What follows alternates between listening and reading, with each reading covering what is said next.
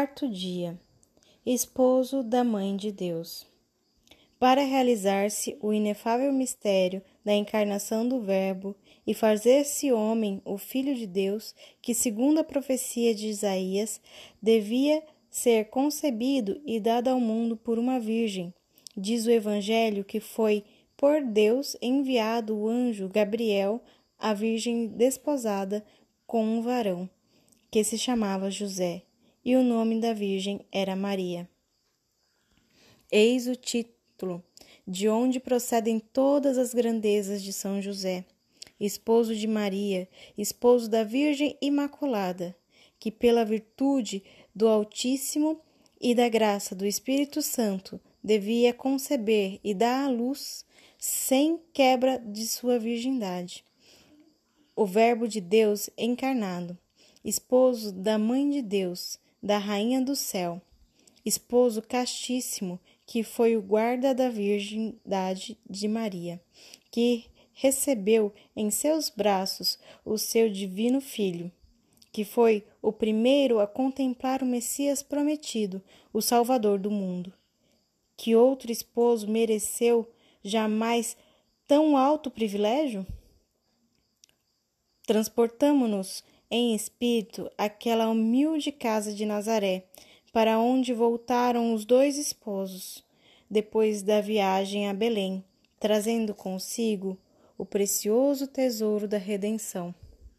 Na partida eram dois, Maria, a sentir os enlevos da maternidade, pensando no filho prestes a nascer, José, a rodeá-la de cuidados para que nada a perturbasse.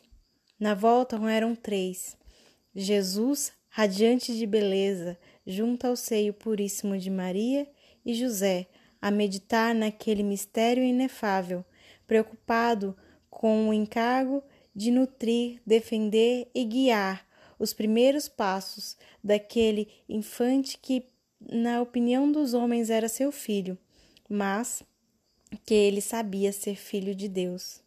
Estava, pois, constituída a Sagrada Família, da qual São José era o chefe, e ali, sob aquele teto humilde de Nazaré, enquanto Jesus crescia em sabedoria, idade e graça diante de Deus e dos homens, Maria Santíssima, toda entregue aos cuidados do seu lar, desvelava-se no cumprimento dos seus deveres de esposa, cuidadosa e mãe amantíssima.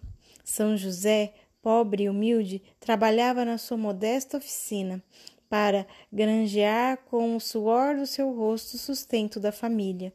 E nessa inefável comunhão de vida e de amor, tinha ele um só coração e uma só alma com Maria, e ambos tinham o coração e a alma no coração de Jesus.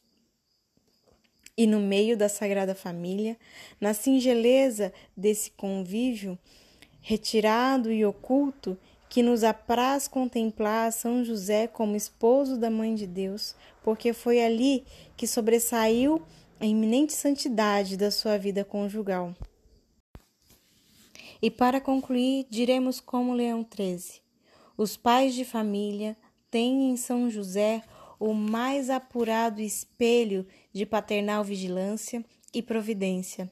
As esposas, um perfeito modelo do amor, da unanimidade e da fidelidade conjugal.